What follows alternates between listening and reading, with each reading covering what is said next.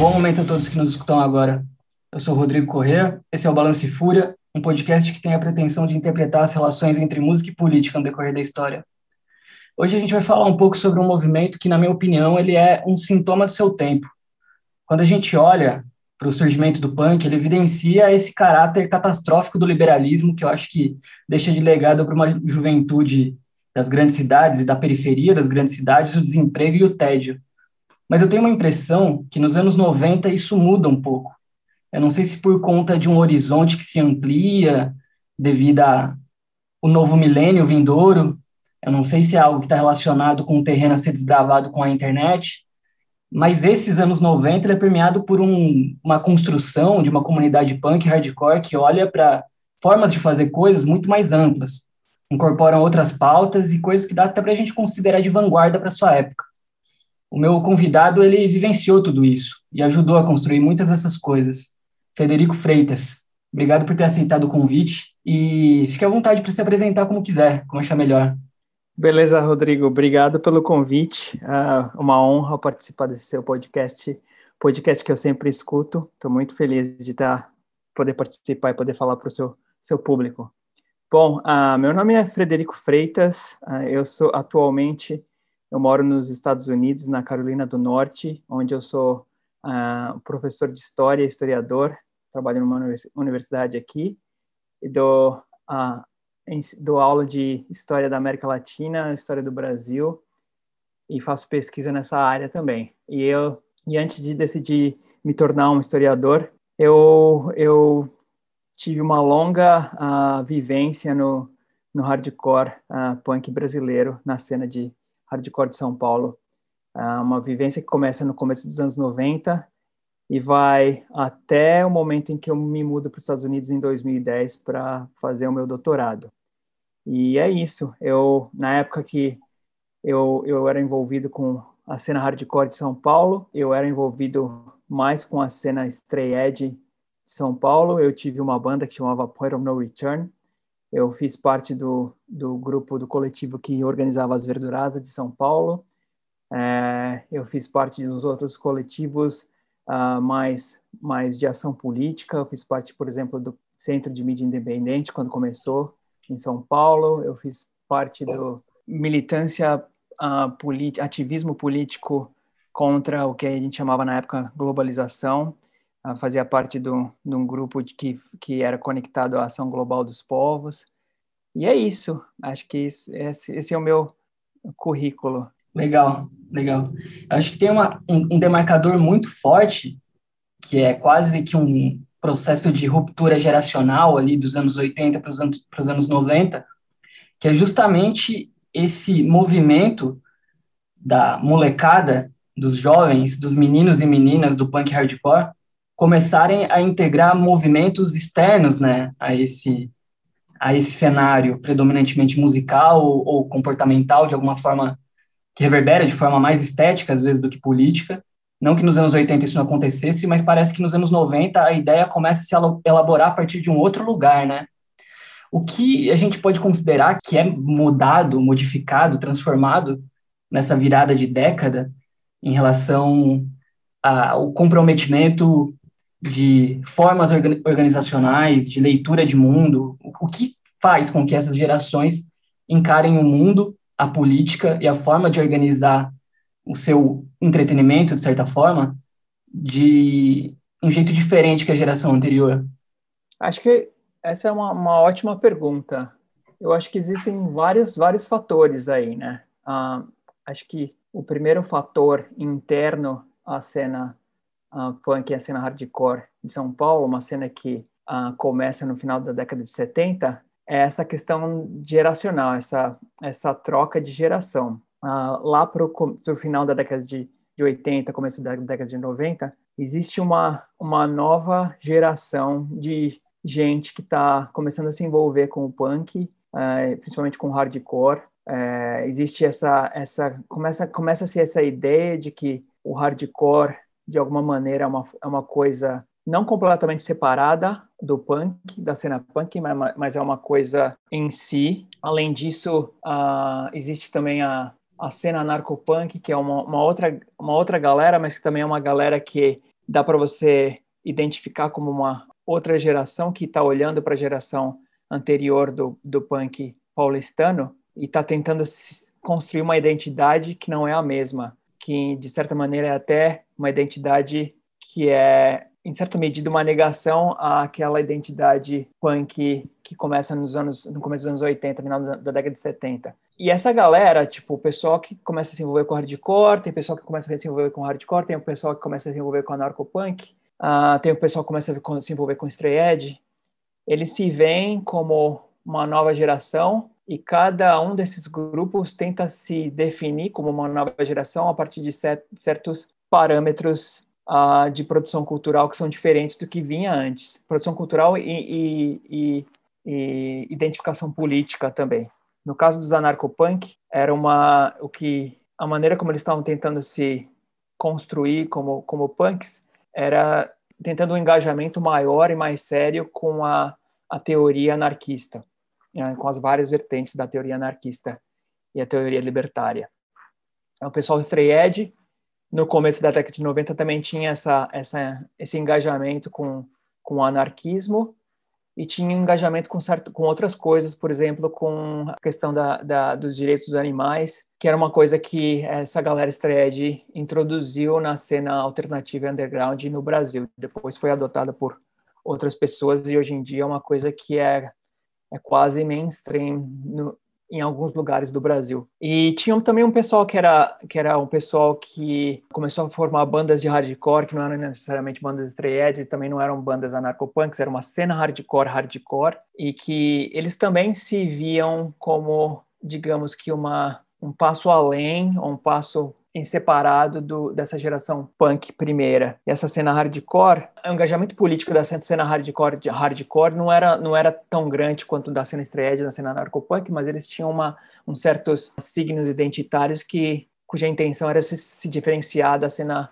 punk. Uma das coisas, por exemplo, que eles faziam é tentar cantar em inglês. É, tinha aquela no começo da década de 90, tanto entre essa cena hardcore, hardcore e entre essa cena estreia, tinha essa ideia de que uh, era uma coisa legal, uma coisa interessante se cantar em inglês, uh, porque abria o espaço, abria a oportunidade de se, de se contatar com gente de outros países e era uma coisa mais universal. E também tinha aquela coisa implícita de que cantar em português era uma coisa da da geração passada, a gente tinha que cantar em inglês e blá blá blá. Então essa, essa, esse é o contexto intrínseco da, do punk e do hardcore que começa a aparecer na década de 90. O contexto mais, digamos, uh, estrutural, mais amplo, é toda a mudança política que, que começa a ocorrer no final da década de 80, começo da década de 90, que já vinha ocorrendo antes, mas que tem uma começa a ter uma, uma cara muito mais definitiva com o fim da União Soviética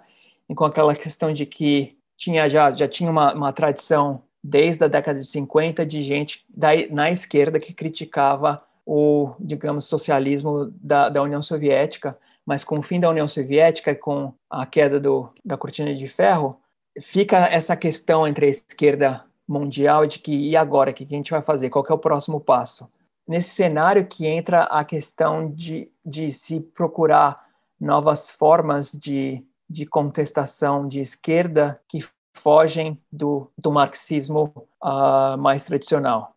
Isso já vinha antes, a década de final da década de 60 inteira uma, é um questionamento do, da questão tradicional da esquerda, mas isso ganha uma, uma questão mais pungente quando tem essa ruptura no final da década de, de 80, começo da década de 90.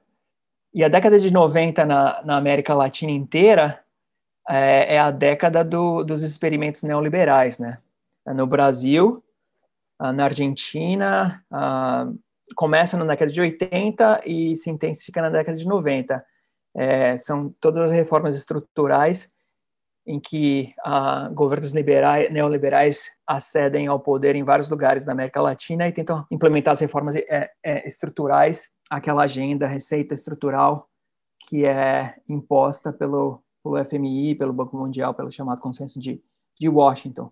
Esse cenário em que a gente, ah, na época, estava tentando se, situar, tinha as questões internas, a cena narcopunk, que era essa, essa dinâmica geracional, e a questão externa de que se abre esse espaço para se pensar novas formas de ação, engajamento político que fogem à tradição que a gente tinha até então. Daí, por exemplo, no caso dos anarcopunks e no começo dos threads, tem essa busca pelo anarquismo. Depois vai começar uma busca por umas uh, formas políticas autonomistas, horizontais, mas que não são necessariamente uh, claramente anarquistas. É uma coisa mais vaga. Essa busca por uma, uma forma mais autonomista, mais horizontal de, de engajamento político ganha um grande impulso com a, a questão do levante zapatista em 1 de janeiro de 1994, que é quando 1 de janeiro de 1994 é quando o NAFTA, Tratado de Livre Comércio da América do Norte, entra em ação e é quando o, os zapatistas descem da, das montanhas da selva lancadona e surpreendem todo mundo e, e começam a e tomam a, por alguns meses, algumas semanas, controle de algumas cidades ali de Chiapas e mais importante, eles eles inauguram uma nova forma de ação política de esquerda com um uso muito ah, inteligente da internet e uma retórica e uma uma mensagem muito diferente do que se existia até então. Ah, se você vê, sei lá, se você pensa o, o a guerrilha latino-americana que existia bem logo antes do Zapatista, que foi a mais forte, sei lá, provavelmente foi mais a mais recente antes do Zapatista, provavelmente foi o Sendero Luminoso, que é uma coisa completamente diferente do Zapatista, é tipo preto e branco, assim, a diferença dos uhum. dois. Uhum. O Sendero Luminoso é tipo o último respiro da daquela a ideia tradicional de, de vanguarda marxista e, e, tem várias coisas extremamente questionáveis no, no Sendero Luminoso e o zapatismo é uma coisa, uma coisa completamente diferente. E o zapatismo influencia muito, é, voltando para a cena hardcore de São Paulo para o pessoal anarcopunk, o zapatismo, na hora que entra, assim, não exatamente no, no, ano que eles entraram. Eu lembro quando, quando surgiu o Levante, eu lembro uh, recebendo informação, não só, não só por meios alternativos, mas também até pela TV, assim. Foi uh, quando o Levante Zapatista foi coberto, passou no Jornal Nacional e tudo mais. E no começo a gente era meio fascinado por aquilo, mas não tinha muita informação. Mas uns dois, três anos depois, começou a vir mais informação e, e começou a se formar o, o, Comitê Zapatista em São Paulo, com gente de vários grupos uh, políticos, e começou a ter uma conexão entre uh, membros do zapatismo que, vi, que vinham para o Brasil para divulgar o que eles estavam fazendo, e foi extremamente influente, não só entre a, a nossa cena hardcore de São Paulo, mas em vários lugares uh, do mundo inteiro, na, nos Estados Unidos, e, e é isso. Um, acho que esse, esse é, o, é o contexto maior. Dentro do punk e do hardcore, essa questão de geração, essa mudança de geração no Brasil essa ascensão do, do experimento neoliberal. No mundo, essa é, o fim da, da, do, da experiência, das experiências, do, da certeza de que o, o marxismo e, e, e as, qualquer vertente do, do marxismo tradicional é a solução para se lutar contra o capitalismo e, a, e o aparecimento do, digamos, do zapatismo. É interessante a gente olhar para a forma que tudo isso era recebido nos anos 90, é que mesmo a América Latina sendo um território de experimento neoliberal, de terra arrasada, principalmente nas periferias, com as políticas do FHC, com as privatizações e tudo mais, havia um certo vento, um certo respiro, uma, um certo senso de possibilidade, né? E quando a gente olha para a formação da, tanto dessa cena narcopunk quanto da cena do hardcore mais straight a incorporação das pautas na forma de se fazer as coisas assume quase que um lugar de vanguarda. Quando a gente olha para o começo dos anos 90 e percebe que a primeira elaboração do veganismo de forma ampla no Brasil foi a partir dessas cenas, é um sinal de que isso estava num lugar de vanguarda, né? Feito por pessoas muito jovens que não estavam relacionadas à academia e não estavam relacionadas a movimentos organizados mais experientes, né? Eu sei que os anos 90 ele foi muito rico nesses processos organizativos de caráter quase que internacional até vai o meio dos anos 2000. Se a gente olhar por uma linha cronológica entre os comitês de solidariedade zapatista, a elaboração dos direitos dos animais como uma política coletiva enfim, sei lá, a relação com o que acontecia no Timor-Leste, a, a defesa da libertação do Mumbi Abu Jamal, de todas essas questões que permearam o imaginário político dessa galera dos anos 90. Como que a gente pode organizar a cronologia desses eventos? Acho, acho que essa é uma, uma questão bem interessante. Deixa eu pensar aqui. É, talvez seja mais interessante eu falar a partir da minha experiência pessoal. Uhum. Eu comecei a, a, a, me envolver com, com o Stray com a cena Stray uh, em 93, 94. A cena já existia antes. Era uma cena que existia em torno do, de duas bandas, o Personal Choice e o Positive Minds, que depois vai se tornar o Self Conviction. Essas bandas, elas, os membros dessas bandas, era uma cena bem pequena, bem pequena, tipo, sei lá, 30 pessoas no máximo, devia ter uns 30 estreedes no máximo. Essa cena, ela se aglutinava em, em torno desse de um grupo que chamava Juventude Libertária, que era um grupo que, que começou acho que no finalzinho dos anos 80, comecinho dos anos 90, era um grupo anarquista, era um grupo no qual em algum momento ali em 92, 93, a maior parte dos integrantes era Stray mas não era um grupo Stray Tinha, tinha a punk, tinha a narcopunk que fazia parte, mas começou a, a ter uma, uma, divisão natural que cada vez mais a juventude libertária cada vez mais Stray e, e tinha punks que não eram narcopunks que também participavam, tinha gente que não era nem punk, nem Stray nem hardcore que também participava. E, e era isso. E também tinha o coletivo anarcopunk também, por outro lado, e tinha uma certa conexão entre a juventude libertária e o coletivo anarcopunk, também tinha certa, uma certa tensão, assim, principalmente quando o pessoal tried começou a ficar mais tried e uma, uma tensão de tipo de identidade, assim, uma coisa, uma coisa que se você vê em, em retrospecto é uma coisa meio, meio boba, assim, mas na época a gente achava meio sério, mas nada, nunca chegou a ter ah, nenhum conflito de verdade, assim, era só uma tensão. Em algum momento acho que em 93, 92 ou 93, o pessoal Stray Edge, eles tinham uh, contato com coisa de fora, tinha gente que, uh, tinha gente tipo Rui Fernando, que sempre se correspondia com gente de fora, com bandas e selos de fora, tinha gente tipo Nenê Altro, o Tarcísio, que foi guitarrista do, da minha banda Poets of No Return, também foi guitarrista tanto do Self Conviction e do, do Personal Choice. A história, ele foi, ele foi o primeiro vegan dessa cena, dessa cena Edge, apesar de que tinha um outro, uns outros caras que que eram Stray Edges antes, tipo o Arilson. Na época que eu entrei na Julie não fazia parte, mas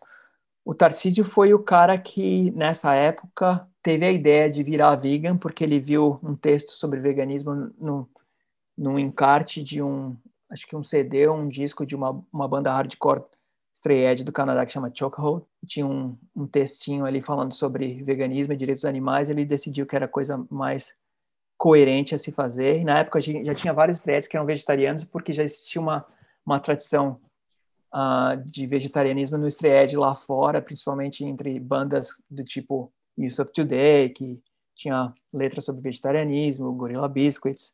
Daí ele viu essa, essa, esse texto sobre veganismo e decidiu virar vegan. Daí logo depois que ele decidiu virar vegan, vários outros caras decidiram virar vegan. Mais ou menos nessa época eu apareci, uh, em 94, acho que eu virei vegan.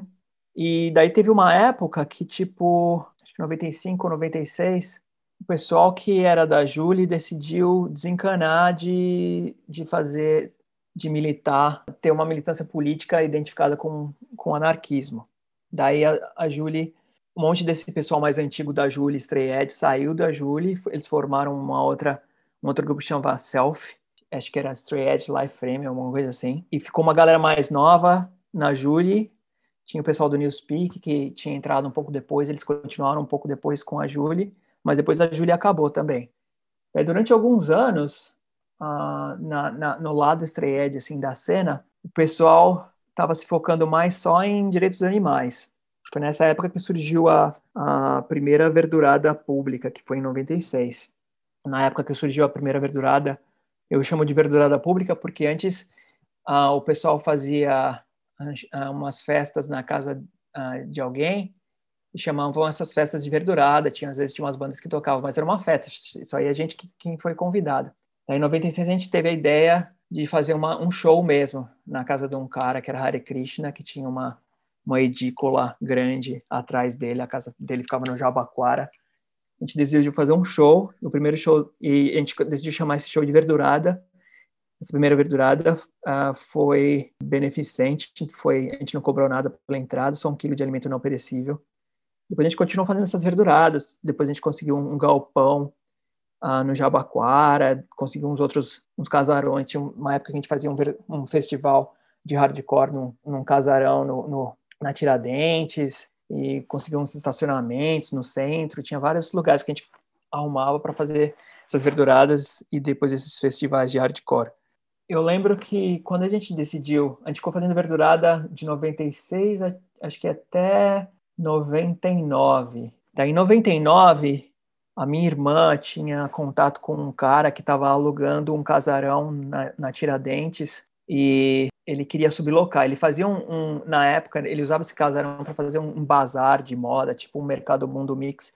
Ele não usava o casarão todo fim de semana e ele ofereceu para mim para sublocar. Daí a gente teve a ideia de fazer um, um festival que ia ser uma verdurada de dois dias, sábado e domingo, com várias bandas. E na época, até então, quem fazia a verdurada basicamente eram duas pessoas, era eu e o Jorel, que era um dos vocalistas do, do Self Conviction, depois tocou numa outra banda de hardcore que chamava Rethink.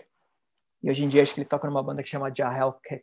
E como a gente ia fazer esse festival, a gente na época já tinha várias pessoas que ajudavam, várias pessoas da cena que ajudavam. A gente chamou mais gente para ajudar. E eu lembro que um, o, o André Mesquita, que era um cara que frequentava a verdurada, era um cara estreante que frequentava a Verdurada, ele acho que ele deu uma ideia de a gente fazer uma, uma exposição de, de arte política. Ele sempre foi envolvido com arte. Daí alguém mais, não sei se foi ele, alguém mais teve, deu a ideia de fazer uma palestra sobre algum tema. E a gente começou a, a fazer isso. Na mesma época é, que a gente começou a fa fazer da Verdurada uma coisa mais política, algumas pessoas da cena Estreed, eu incluso, já estava se engajando em algumas outras ações políticas. Eu já estava uh, ah, indo em reunião do Comitê Zapatista. Eu lembro que eu fui uma vez com o Rui Fernando uh, lá no centro. Eu estava fazendo, eu tinha tinha uma, uma galera que estava começando a, a, a, trazer o, o Centro de Mídia Independente para o Brasil e estava tentando fazer uh, dia de ação global. Dia de ação global eram esses dias em que gente do movimento autonomista, horizontal, de esquerda, antiglobalização, se organizava em várias cidades do mundo para nesse mesmo dia para fazer uma manifestação contra os símbolos da globalização capitalista. Daí, por exemplo, teve uh, em Seattle teve aquela reunião contra o que foi aquilo? Foi contra o W OMC, OMC, Organização Mundial do Comércio, em que eles pararam a reunião da, da OMC e daí teve é, manifestações paralelas em várias cidades do mundo. Não teve em São Paulo, mas na, na que teve na seguinte, que foi a foi acho que o S26, que foi uma manifestação em Praga. Deixa eu dar uma gulgada aqui. É, foi o encontro do FMI com o Banco Mundial, acho que foi em 99, é, a gente fez uma manifestação em São Paulo né, com o pessoal que já estava se reunindo com, a, com o Comitê da Ação Global dos, po dos Povos. Na época tinha um dos, uma das pessoas que ajudava a organizar o, o Pablo Hortelado, que era um, na época ele era um, um, um, doutorando em História da USP, e ele tinha um passado no hardcore nos anos, no final dos anos 80, e ele era um dos organizadores. Hoje em dia ele é um colunista, e ele é professor da USP, colunista era colunista da Folha, agora é colunista do Globo. A gente fez essa, essa, essa manifestação e juntou um monte de gente, assim, juntou até, sei lá, gente do, do, do MST, uh, ah, de alguns movimentos uh, sem teto na época, e a gente parou o centro com essa manifestação, teve um pessoal até que invadiu a Bolsa de Valores, meio que... Outro dia, quando eu estava vendo a, a invasão do, da, do Capitólio aqui, até me lembrei um pouco dessa invasão da Bolsa de Valores, que o pessoal entrou, o pessoal não tinha planejado, entrou na bolsa de valores e aí não sabia o que fazer. Uhum. Tipo, ah, a gente está aqui dentro, o que, que, a gente faz agora? Parecia aqueles vídeos que você via o pessoal no o pessoal de direita que invadiu o Capitólio entrou lá, tinha gente que ficava tipo olhando, não sabia o que fazer. Uhum. É, esse é o único paralelo, né? Porque a, a pauta é completamente diferente, né? Um, entre esses dois movimentos.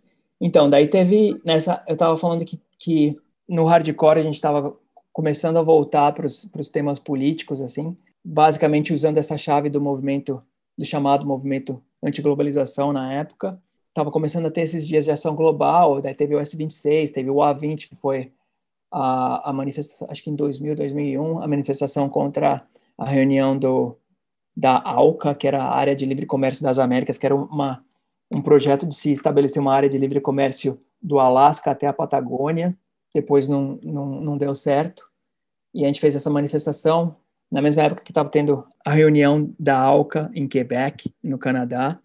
E nessa época também é quando estava tendo o Fórum Social Mundial, que em Porto Alegre, que era aquele fórum social de movimentos de esquerda do mundo inteiro, e era uma resposta ao Fórum Econômico de Davos, que era um encontro mundial dos capitalistas num, num uh, resort de esqui na Suíça, que ainda existe, né?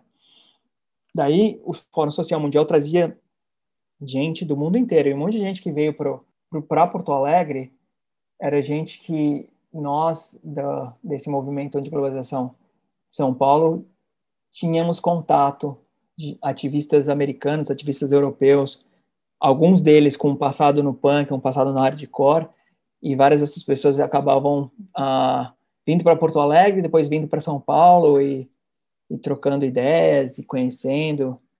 Daí tinha toda essa movimentação aí nessa época. Legal. É, o, o movimento de globalização foi um, um marco importante para as ações contínuas, né? Pelo, é. Olhando em retrospecto, assim.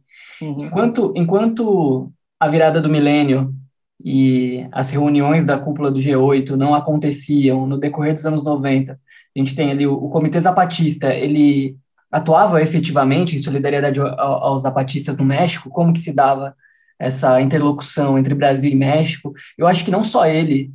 Teve uma questão que apareceu, inclusive, no último episódio sobre a música dos Panteras Negras, que era sobre a relação do movimento punk de São Paulo com a questão da liberdade do Mambu Jamal, que é algo que eu não conheço tanto, assim. Eu não sei como que se dava essa a elaboração da questão dos direitos humanos e da pena de morte e esses movimentos que se articulavam na defesa de um ex-pantera negra e faziam manifestações aqui em São Paulo também em defesa dele. Essas ações mais pontuais, do, o que a gente consegue mapear que aconteceu no decorrer dos anos 90? O movimento uh, pela libertação do, do Momia foi encampado, encampado basicamente pelo, pelo, pelo, por um pessoal conectado ao, ao, ao CAP, ao movimento, à coletiva narcopunk. Essa é a impressão que eu tenho. Tinha o pessoal conectado com, com o movimento anarcopunk e desde o começo da década de 90 eles já vinham eles tinham essa essa bandeira de da liberdade pelo mumia eu não sei como é que eles. Eu não sei exatamente de onde veio isso. Eu acho que eu posso chutar que veio da conexão que eles tinham com o movimento anarcopunk é, americano e que o movimento anarcopunk americano, de alguma maneira, assumiu essa bandeira. Por que, que será que o, o movimento anarcopunk americano assumiu essa bandeira e não outras bandeiras? Existiam outros militantes dos Panteras Negras que estavam é, na, na cadeia. Gente, os Estados Unidos tem, tem vários prisioneiros políticos, mas existe esse foco no, no Mumia.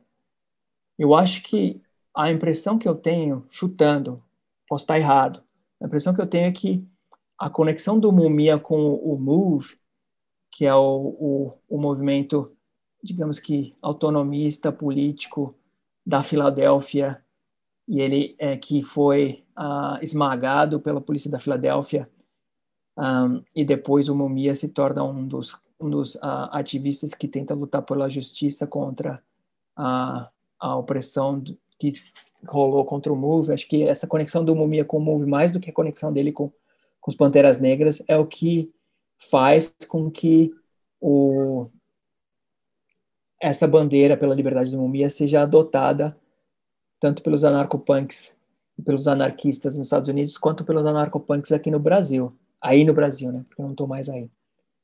É, eu lembro que eu via material falando sobre o Move junto com material sobre o Mumia, quando o pessoal fazia panfletagem sobre o Mumia aí no Brasil.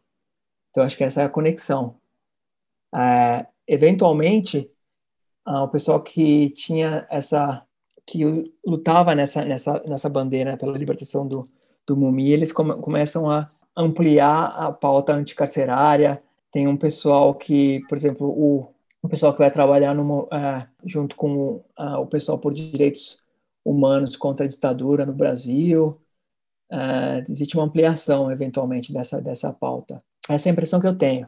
E o Comitê Zapatista, ele estabelecia alguma conexão direta? Então, o Comitê Zapatista, a conexão direta que a gente tinha era com uh, uns representantes do zapatismo que vinham para o Brasil. Essas pessoas que vinham, eles não eram militantes de Chiapas, eles eram geralmente militantes latino-americanos internacionais que tinham ido para Chiapas, tinham estabelecido uma conexão com eles lá e tinham assumido uma posição de representantes do, do zapatismo é, pela América Latina. Tem um momento em, acho que em 2001, que tem uma, um encontro zapatista em Belém, e eu lembro que eu ia para esse encontro, mas daí no, eu lembro que eu tinha passagem de ônibus e tal, e no último momento eu não, eu não pude ir porque eu fiquei doente, peguei catapora, é, e tive que ficar em casa. Mas um monte do pessoal do, do hardcore, o Jorel, por exemplo, foi. E quem participou desse movimento era um monte de, de grupos brasileiros, mais uh, autogestionários, mais um pouco fora da, da esquerda tradicional. A esquerda tradicional que eu penso é tipo os sindicatos e os partidos de esquerda, uh, do PT ao PCO. E o pessoal que participou do encontro zapatista foi mais uma esquerda tradicional. Porém, uh, é importante lembrar que a esquerda tradicional apoiou a esquerda tradicional local, a prefeitura, a prefeito, acho que na época a prefeitura do, de Belém era do PT, eles apoiaram a, a, realização desse encontro, deram uma infraestrutura lá, uh, deram a, a, ajudaram o pessoal que deram hospedagem para uma galera que foi para lá. Uh, mas a maior parte do pessoal que participou era um pessoal mais, sei lá, movimento sem teto, um, algumas pessoas do MST, um, gente de coletivo anarquista, um, vários tipos de movimento, ação global dos povos e tudo mais. É, no, no, eu acho que mais do meio para o final dos anos 90 começa a rolar uma reverberação grande das ações do MST, né, das ocupações de terra. E isso constantemente aparece na retórica hardcoreana ali do meio dos anos 90 em diante, nos, nas palestras das verduradas, nas músicas, nos discursos. Qual foi a afinidade ou a, o alinhamento que o hardcore naquele momento teve com a pauta do MST? Na época o MST era um movimento muito muito poderoso, né? Era uma era uma coisa que uh, eu acho que era uma realidade distante, porque quem fazia parte da cena hardcore de São Paulo é um pessoal urbano, jovem urbano que não tinha muita conexão com o MST. Apesar de que, tipo, eventualmente pessoas estabeleciam contato. Eu, por exemplo, fui em, em, em ocupação e em assentamento e tudo mais. É, mas era uma coisa que a gente ficava admirado com, com o poder do, do MST e com a capacidade de, de mobilização que eles tinham na, no final da década de 90. Era uma coisa admirável. Olhando em retrospecto, é difícil, se você não, não, não estava atento na época, não estava vendo o que estava acontecendo na época, na década de 90, é difícil pensar a dimensão que tinha, porque hoje em dia, depois de vários anos do PT no poder, o, o, o, o MST deu uma, uma abrandada, né, é, estratégica, e nem, eu nem, nem exatamente condeno eles por fazerem isso na época que o PT estava no poder. Hoje em dia, acho que o espaço pro, de ação do MST e a capacidade de mobilização do MST é menor do que era nessa época, ah, por vários motivos. Mas eu acho que as, as pessoas do hardcore elas ficavam muito admiradas com o que com as coisas que o MST, o MST conseguia fazer, de uma maneira que, que incorporava muitas formas novas de política, ação direta, um certo horizontalismo, você pode criticar, falar que não, não é hierárquico e tal, mas é diferente de uma organização partidária, é diferente do, de uma organização sindical. E é isso, a gente ficava admirado e, tipo, servia de inspiração para a gente fazer letra. É, na minha banda mesmo, no Ponte ao Tanto, tem várias letras que ah, fazem alusão ao, ao MST ou a, a movimentos no campo. Era uma coisa que a gente ficava bem admirado. A Verdurada também abraçou muito. Eu lembro de ter visto, acho que já houveram mais de uma palestra, né, do MST na Verdurada. Teve, um, acho que teve duas, se eu não me engano. Acho que teve duas. Eu acho que teve duas. Ou teve uma do MST, teve uma do MTST.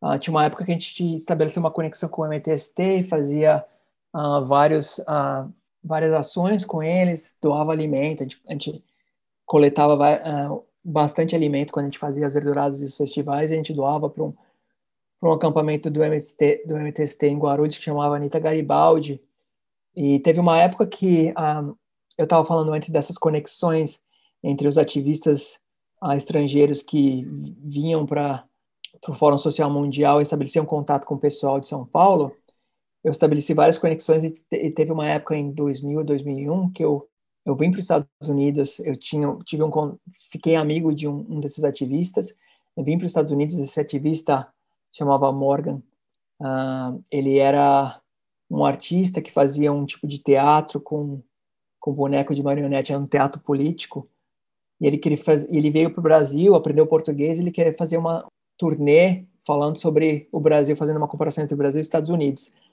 Foi logo antes do Lula se eleger.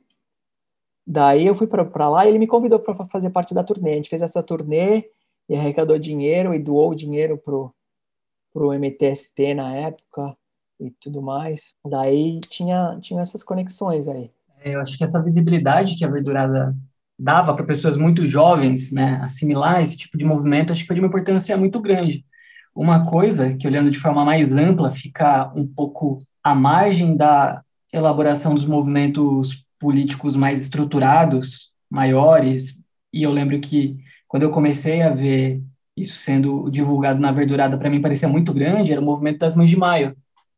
Quando a gente uhum. tem uma distância no tempo, você percebe que o movimento das Mães de Maio é realmente o movimento daquelas mães que tiveram os filhos chacinados. Ele não é necessariamente um movimento grande, um movimento que tem uma adesão também numerosa, mas o fato de ter visto, sei lá, a fala da Débora ou a associação do, do movimento das Mães de Maio, a Verdurada, me dava a impressão de ser grandiosa coisa, assim, numericamente falando, estruturalmente falando, porque eu acho que a Verdurada conseguia reverberar isso dessa forma. E foi a mesma coisa com o MST, foi a mesma coisa quando a gente pensa na, nas causas, quase tudo que era debatido, a questão do aborto, a questão do trabalho escravo, tudo aquilo é, conseguia fazer com que a gente categorizasse um pouco, né, as causas, entendesse. Era uma lente, era uma lupa. Eu acho que até por isso que eu gosto de usar a palavra sintoma para esse episódio. Se, se, nos anos 80 o sintoma para a comunidade punk hardcore era uma, nos anos 90 e se eu desdobrar nos anos 2000 já assumia um outro lugar. Eu acho que a verdurada era um, um sintoma disso um pouco.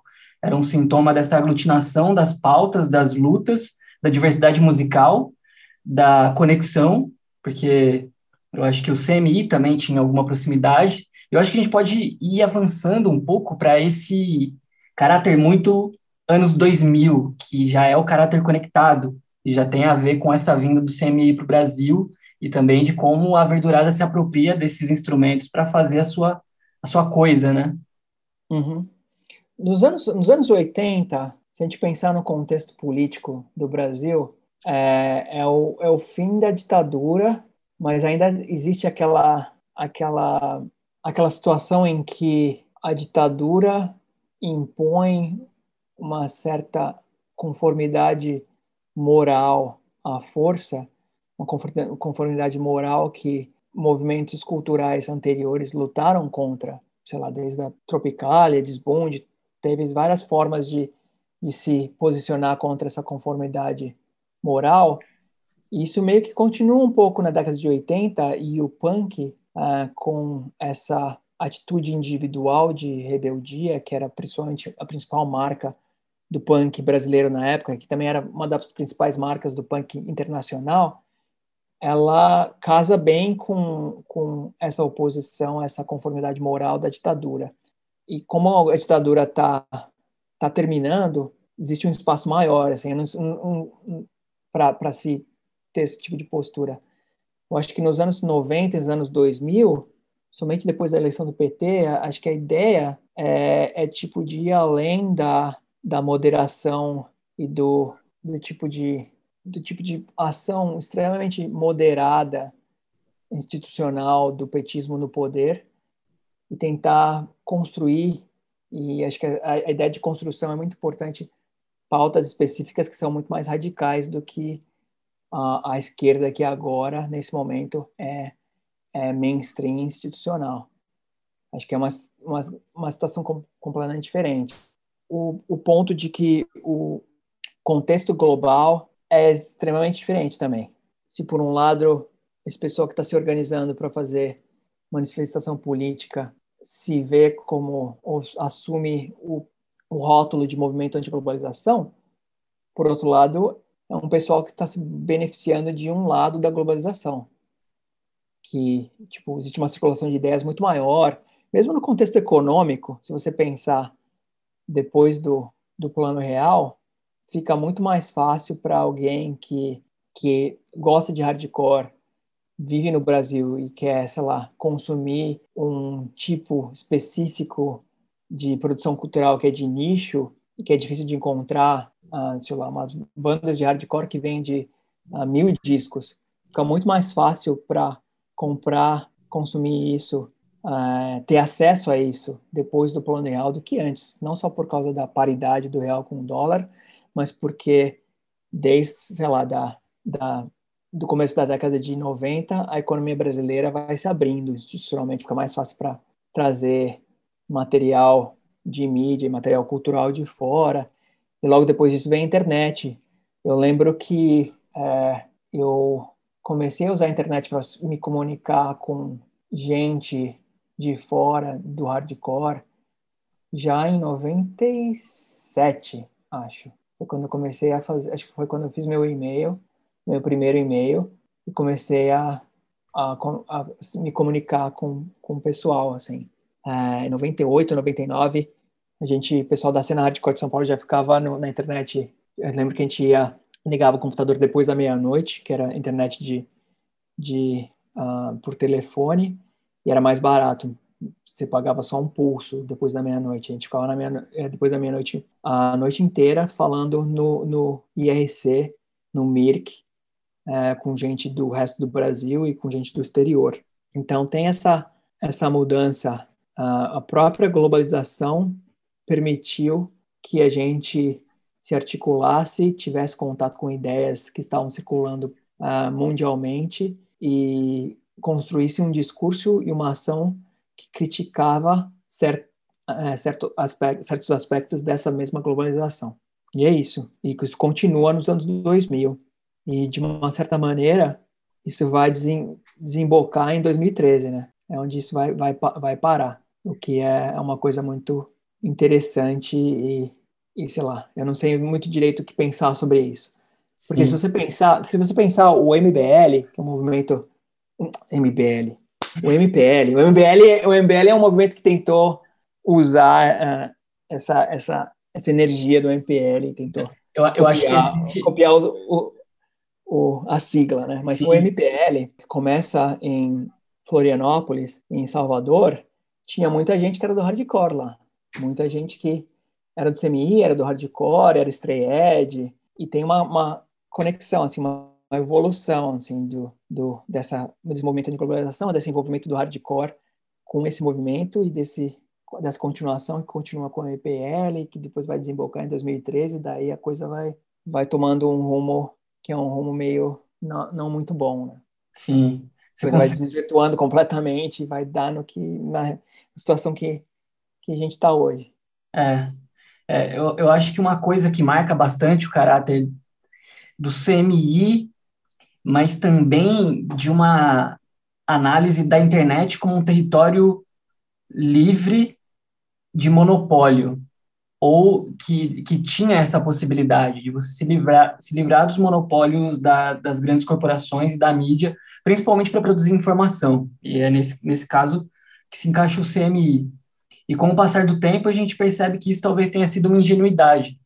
E eu acho que rende uma análise muito extensa e profunda, assim, né? Como o sinal se inverteu com o passar dos tempos. Até talvez a gente pode considerar um ato falho, MBL, MPL, essa confusão que a gente faz, mas talvez tenha uma estratégia no campo semântico aí muito inteligente da parte da direita, né, que olha para o que uma juventude à esquerda fez no início do, do milênio, no início dos anos 2000, e tenta aplicar com um sinal invertido e, enfim, e taca, taca pau, assim, tipo, o movimento antiglobalização, quando a gente percebe que existe uma semelhança na palavra com o antiglobalismo, por mais que sejam coisas absolutamente opostas, né? Uhum. Mas existe esse campo de disputa e de semelhança que não é nada, enfim, não é nenhuma coincidência, né? Ah, com certeza. Existem vários, uh, vários trabalhos sobre como a, a nova direita uh, assumiu pautas identitárias, assumiu um discurso identitário, assumiu um discurso crítico de esquerda para fins de direita. É, é, isso que você vê. E você vê isso no mundo inteiro, não só no Brasil, né? Você vê, é uma, é uma coisa que você vê no mundo inteiro.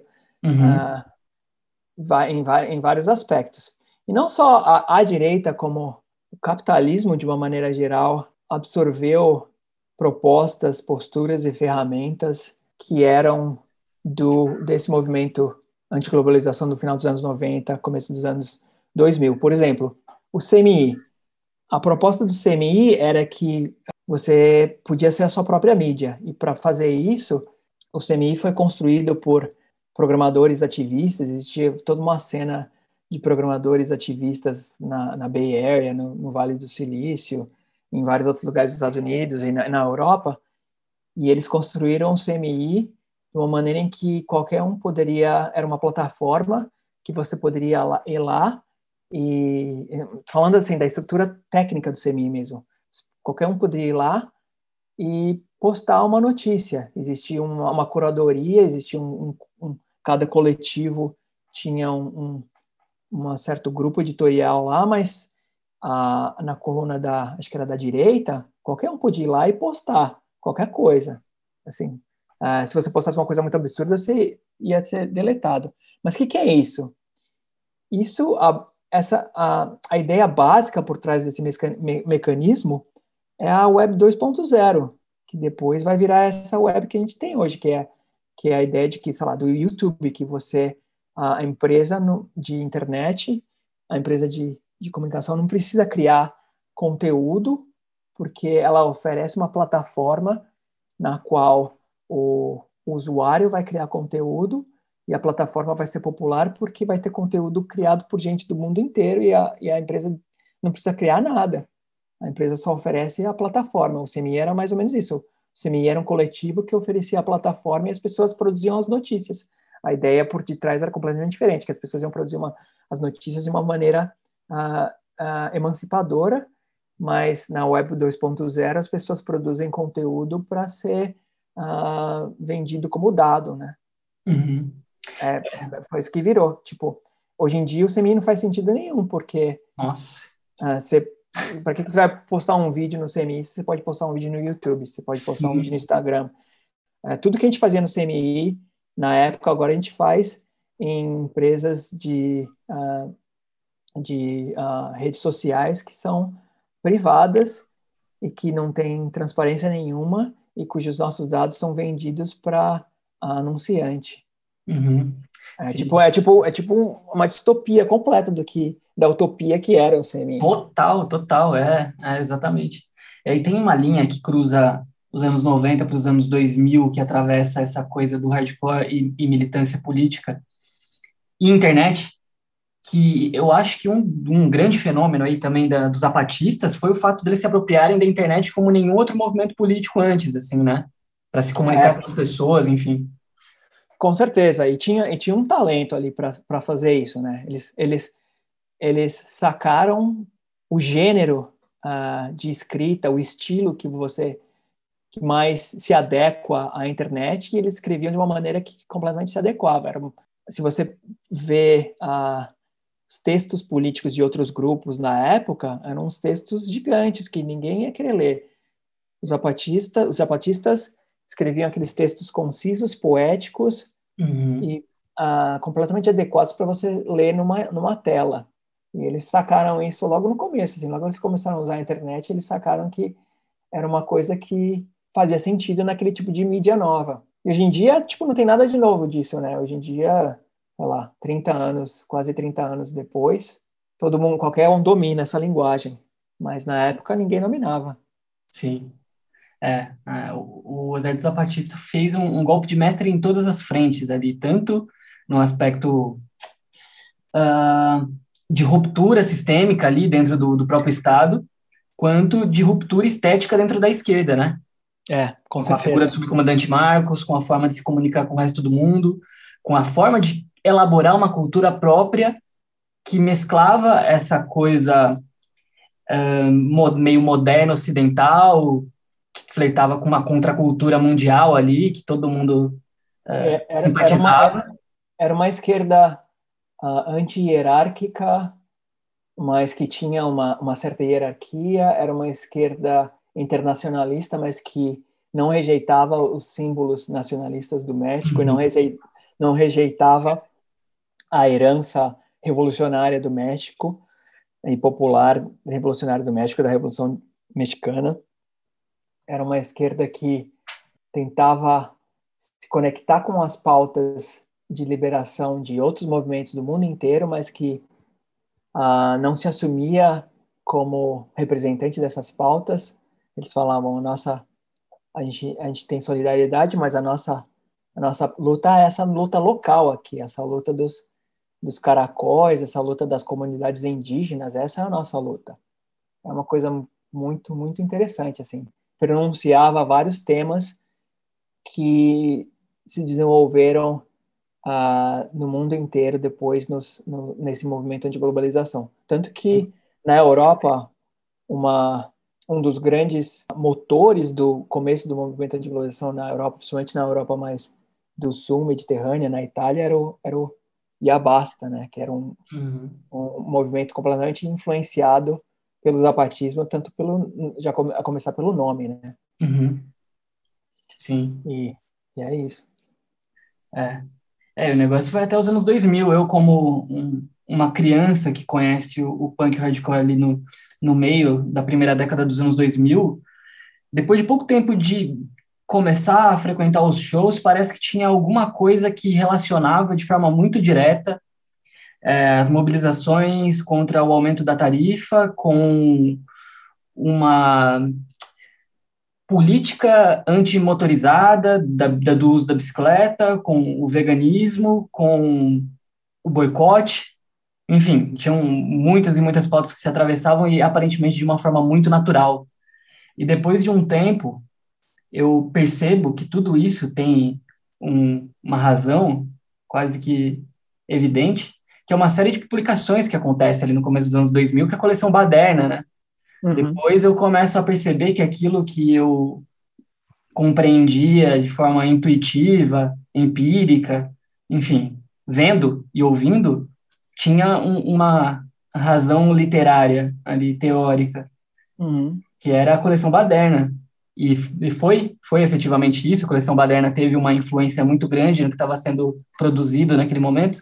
Olha, eu a impressão que eu tenho é que era uma coisa que se retroalimentava, né? Porque a, a coleção Baderna a, começou porque já da Conrad, porque já existia existia um, digamos que um público para isso.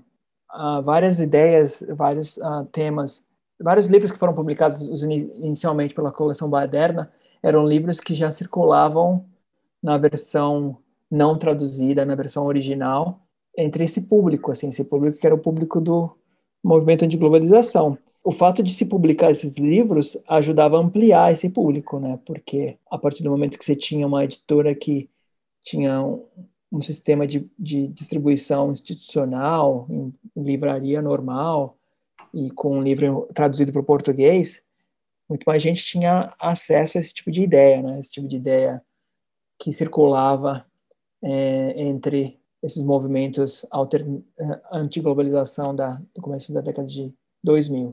Então é uma coisa que se retroalimenta, assim. Uhum. É difícil, é difícil dizer da onde que vem, que, é, que vem antes, a galinha ou o ovo. Sim, sim. É, é, é, é, o fenômeno das coisas que acontecem todas ao mesmo tempo, né?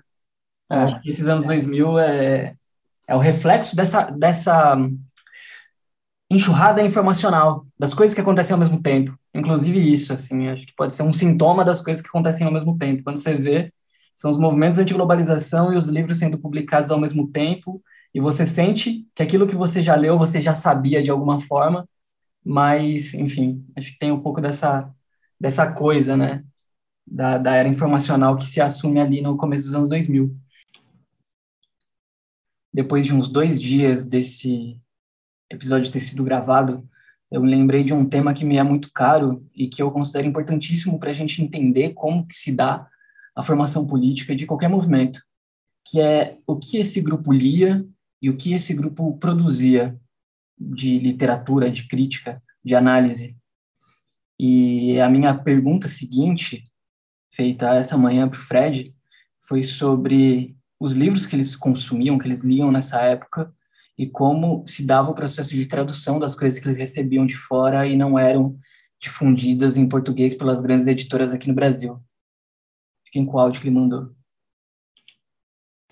Então, no começo dos anos, 80, dos anos 90, a gente lia só os anarquistas clássicos, Proudhon, Bakunin, essas coisas, tudo que tinha sido publicado no Brasil na, na década de 80. É, lá para o meio da década de 90, a gente começou também a ler a teoria de direitos dos animais, uh, tipo Peter Singer, uh, Tom Hagen, que depois eu descobri que lecionava na universidade que eu trabalho agora. A gente lia também os livros do Chomsky, uns livros mais, os livros mais políticos, não os livros de, de linguística. Tem até umas letras do Ponte que foram inspiradas nos textos do Chomsky. E que mais? Um, e eu lembro que no final da década de 90 a gente começou a ler um monte de coisa da Crime Thing. Na época tinha o zine uh, uh, Harbinger, tinha outro zine Inside Front. Eu até traduzi um, um Harbinger e a gente usou grana da verdurada para imprimir em papel jornal e distribuir de graça, né, que se chamava, a versão em português se chamava Arauto. A gente lia essas coisas, assim. Depois que a gente começou a ler aquelas coisas mais uh, teoria antiglobalização, é, aquelas coisas que saíam pela baderna. Pelo que eu me lembro, a única coisa que foi traduzida, traduzida mesmo nessa época, pela gente, foi aquele uh, número do Arauto.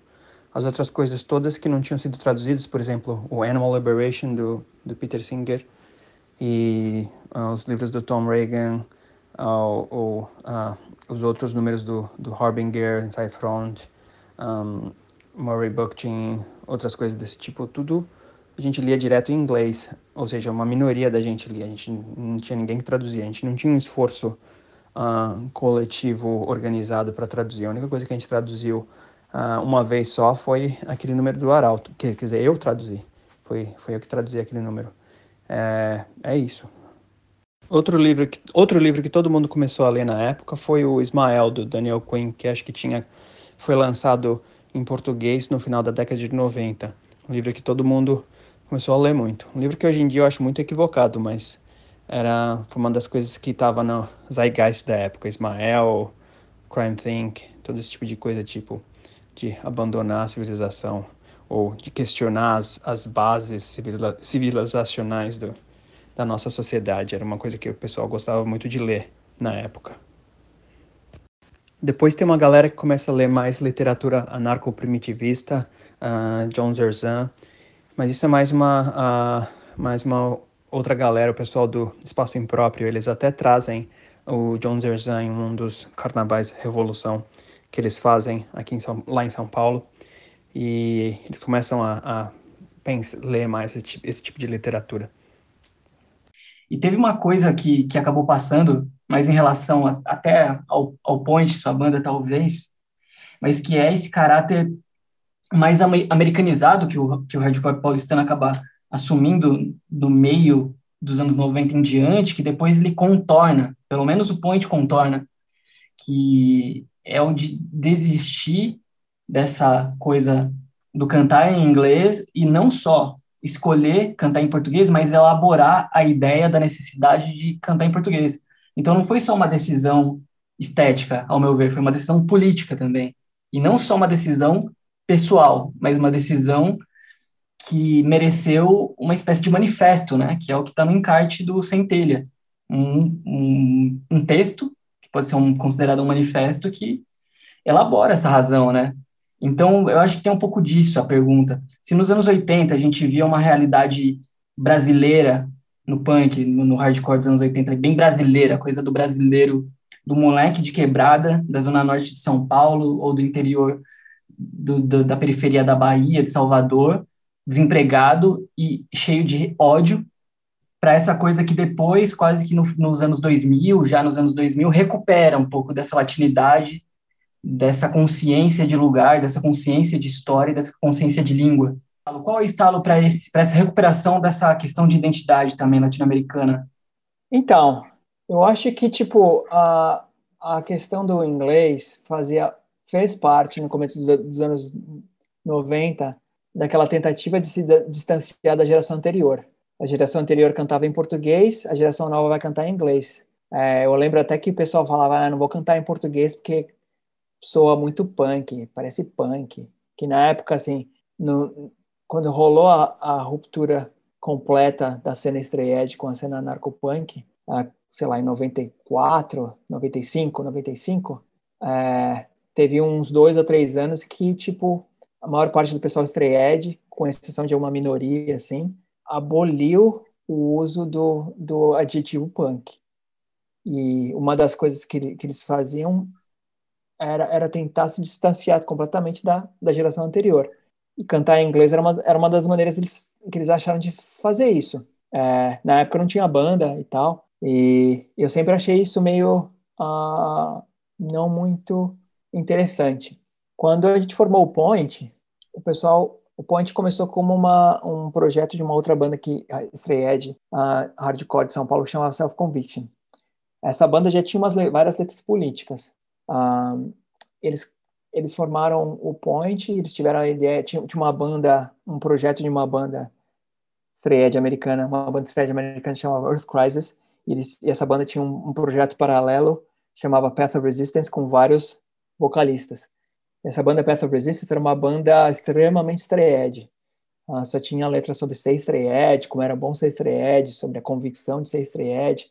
Aí os caras do Conviction viram essa banda, a banda era boa, assim, musicalmente, uh, gostaram muito e decidiram for formar uma banda inspirada nessa banda. Eles decidiram chamar umas pessoas que não tinham tido banda até então. Eles me chamaram, na época eu só fazia show e tal, eles me chamaram, ah, você não quer fazer parte da banda? Eu falei, ah, beleza. A ideia que eles tinham era de fazer uma banda com letras extremamente estreedes, mas eu pessoalmente nunca tive interesse em fazer isso. Meu interesse sempre foi muito mais político de que, do que o interesse de promover o, o estreed como algo a ser promovido. Eu sugeri, porque a gente faz uma banda política e tal, e com umas ideias de letra e tal, e logo os outros integrantes da banda curtiram e a gente começou a fazer umas letras políticas. E no começo era tudo em inglês, né? Porque as outras bandas que dessa cena eram todas em inglês, todas cantavam em inglês. Mas aí caiu uma ficha, assim, porque na época eu nem falava inglês direito, tinha gente na banda que não falava nada de inglês. Caiu a ficha, por que, que a gente está cantando em inglês se há uma língua que, tipo, a gente vai fazer uma letra em inglês, vai ter gente da, na própria banda que não vai saber nem entender a letra. A gente vai ter que traduzir a letra para a pessoa entender. Faz muito mais sentido cantar em português. Tinha aquela razão de que, tipo, se você canta em inglês, você consegue atingir um público muito maior Uh, e essa e é, e é, verdade, porque a gente, a gente atingia um público maior, sei lá.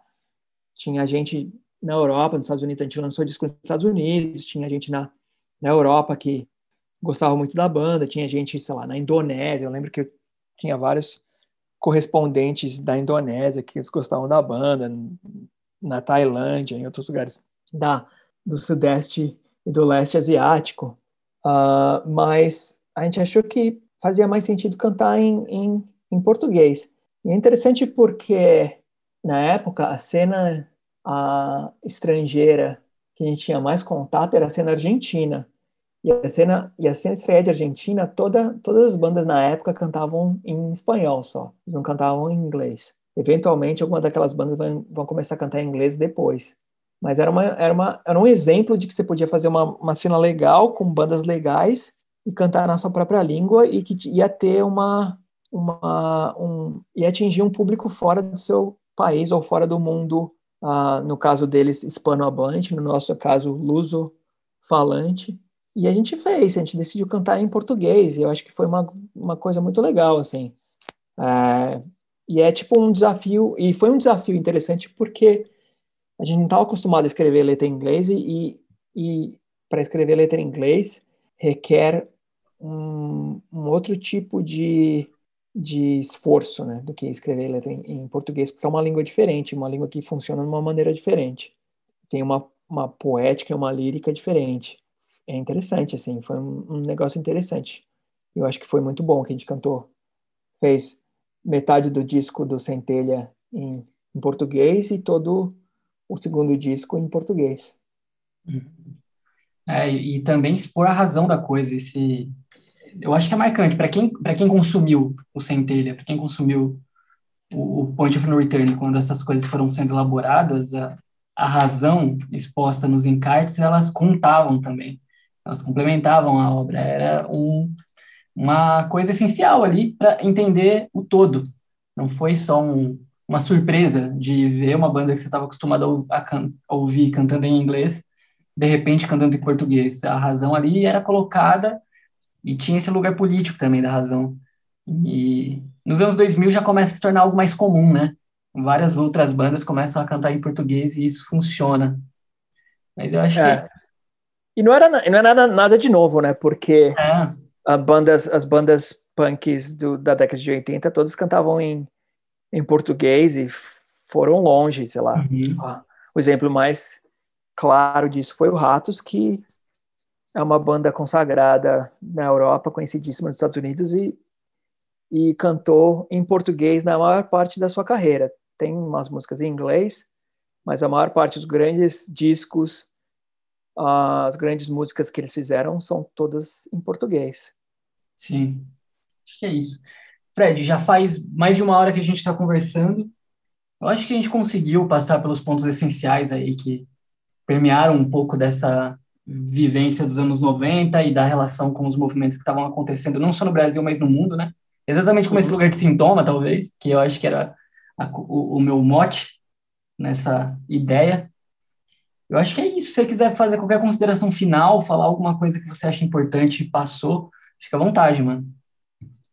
Putz, cara, a, a situação tá tão. situação atual política no Brasil, uh, em vários outros lugares do mundo, é desastrosa, né? É desastrosa. Eu acho que o, o pessoal do, do hardcore, o pessoal do movimento de globalização, o pessoal dos movimentos de esquerda não hierárquicos. Eu acho que existe, não, eu não quero falar uma culpa, mas há necessidade de se fazer uma reflexão uh, no sentido de que um, algumas das uh, um pouco do que do que como a gente estava falando antes um pouco do uma das estratégias adotadas por essa nova direita e essa nova extrema direita são coisas que eles adotaram da gente, né? E acho que a gente tem que fazer uma reflexão sobre como isso acabou passando e dando poder para grupos políticos que cuja, cujas bandeiras são exatamente o oposto do que a gente sempre lutou. Não sei se isso que eu estou falando faz muito sentido, mas eu acho que tipo a gente precisa fazer uma reflexão para ver se em algum momento existe alguma coisa onde é que faltou, digamos que uma certa falta de ingenuidade aí para as coisas que a gente fazia. Não sei se, se, se eu estou conseguindo passar a, a minha ideia. Digamos que, tipo assim, a minha mensagem é que, tipo, existe, existe uma certa ingenuidade na nossa ação política e essa ingenuidade uh, abriu espaço para o oposto do que a gente gostaria que acontecesse acontecer. Eu acho que o, o no Brasil o, o ápice disso é 2013, né? Quando você vê a, a virada de chave completamente nas manifestações, né? Uhum. Das primeiras manifest, das manifestações de junho uh, do MPL até as manifestações do final do, do ano, que vira aquela coisa generalizada contra a corrupção que vai dar no, no lavajatismo e, em última instância, no, no bolsonarismo. Eu acho que, tipo, será que isso poderia ter sido evitado hum, por esse campo mais uh, anti-hierárquico, autonomista, de esquerda, se tivesse havido um pouco menos de ingenuidade em relação ao que poderia, ao que estava se fazendo? Eu não tenho resposta para isso. Só uhum. tenho uma inquietação, uma, uma, uma pergunta. Mas a história já, já aconteceu, né? Não tem como voltar atrás. É. Uh, acho que a partir de agora é, é olhar para frente e ver como é que a gente consegue lutar e reverter essa situação. Mas a situação está bem, tá bem precária. Tá, tá. E parece que é só o começo, na verdade. E eu já pensei muito sobre isso também. E a ingenuidade sempre foi a palavra-chave da, da questão. Então, eu sempre pensei na ingenuidade desse movimento protagonizado por pessoas muito jovens e que tinham um sentimento muito grande de estar tá criando alguma coisa fora do que já tinha. E tem também um pouco desse afeto de ingenuidade quando eu olho para um governo de gente experiente, de gente velha, de gente organizada, de gente estruturada, que acredita na instituição, na, na democracia burguesa, por exemplo. A ingenuidade de se acreditar no, no sistema tal qual ele é, no, no sistema do, da democracia burguesa, da, do, da eleitoreiro, uh, de aliança, e eu vejo, eu sinto que essa ingenuidade, ela se perpetua ainda agora, assim, no meio desse turbilhão e dessa crise, dessa maldição, eu me sinto não, não, não eu sendo iluminado, eu sou absolutamente ignorante em relação ao que está acontecendo, assim. E às vezes eu sinto que a, a ingenuidade se perpetua ainda, assim, tanto no campo institucional quanto no, num campo outro, assim, que eu não, não sei se dá para chamar de autônomo, mas parece que a, que a crença em que a saída é num caminho que a gente conhece, para mim, vou tentar me explicar melhor, mas eu sinto que acreditar que a saída é para um caminho que a gente conhece é ingenuidade, de forma simples, assim. Então, por isso que eu me sinto ignorante, porque eu estou diante de um dilema que eu desconheço absolutamente, assim. Como sair disso? Não faço a mínima ideia, e quem apresenta uma possibilidade conhecida para sair disso, para mim, se comporta de forma ingênua. Acho que é mais ou menos isso, assim. Aí vai desde, as, desde qualquer meio institucional até uh, experiências autônomas que vão se organizar a partir do consenso. Enfim, os dois lados, para mim, têm resquício de ingenuidade e, e, não vão me convencer. Eu estou nesse limbo é, meio, meio triste, né? Porque não tem como estar de outro jeito diante de tudo isso, mas que é o que está colocado, né? É, tipo, eu não tenho, eu não tenho uma solução para sair do buraco que a gente está, né? Mas, por outro lado, eu acho que a situação em que, em que eu acho que para escapar do, do fascismo, que é essa essa essa questão que a gente se encontra, né? Escapar uhum. do fascismo, eu acho que qualquer coisa que não é fascismo vale. Eu, é, é a minha opinião, entendeu? Uhum. Uhum. Tipo, não tem, não tem coisa pior do que um fascismo. Sim. Eu acho que chega no momento que, que a gente está agora, que a gente está à beira do, de uma coisa que pode ser um, pode se desenvolver um fascismo, ah, não é um fascismo, assim, tipo, Bolsonaro uh, governa institucionalmente, né, mas uh, não é por falta de vontade, uhum. não é por falta de vontade, porque graças a Deus ele é um incompetente, né. Ainda a gente sabe que Deus não existe, mas ainda bem que ele é um incompetente, porque se ele não, se ele fosse um, um, autoritário mais uh, efetivo, a coisa estaria pior, né? Mas eu acho que, tipo, a maneira como eu vejo é que, tipo, a gente tem que, nesse momento, para evitar o, o extremo pior, a destruição total, tem que apelar para qualquer caminho que institucional, uh, mainstream, normal que indique uma saída disso e depois a gente vê como é que a gente organiza a luta de verdade. É, é isso que eu acho, assim, mas sim, não, é, não, é, eu, não, eu não acho que, que a gente vai conseguir sair disso fazendo a política como a gente fez nesses últimos 25 anos. É. Não é, vai, não vai, não vai sair disso. Eu, eu nunca na minha vida me senti tão insuficiente, tanto na capacidade de elaborar o que está acontecendo, quanto politicamente mesmo, potente, enfim. É, enfim. Se a gente entrar nesse papo, vai ser lamentação, mano, infinita. Mas, enfim, eu, eu acho que é isso. Eu acho que é isso. O, o recorte que a gente trouxe hoje é importante para a gente entender a formação de uma geração, de certa forma. Eu acho que essa última fala é uma provocação também para a gente refletir o agora, e não só o agora a partir dessa política mais dura, que é o, o enfim, que é a política feita através da militância, das organizações, da, da leitura, da formação, da prática, mas também de, um, de uma certa inspiração, de uma certa motivação que nos anos 80, nos anos 90, ela foi muito impulsionada pela cultura pop, de certa forma, né? Que é um negócio que também hoje a gente não tem. A cultura pop ela não dialoga mais com essa ideia que estampa a causa zapatista, como era com Rage Against the Machine, ou como era num, num subterrâneo ali com a Verdurada, ou com o Fórum Social Mundial também, que era um lugar de gente com menos de 30 anos, em, em grande parte, né?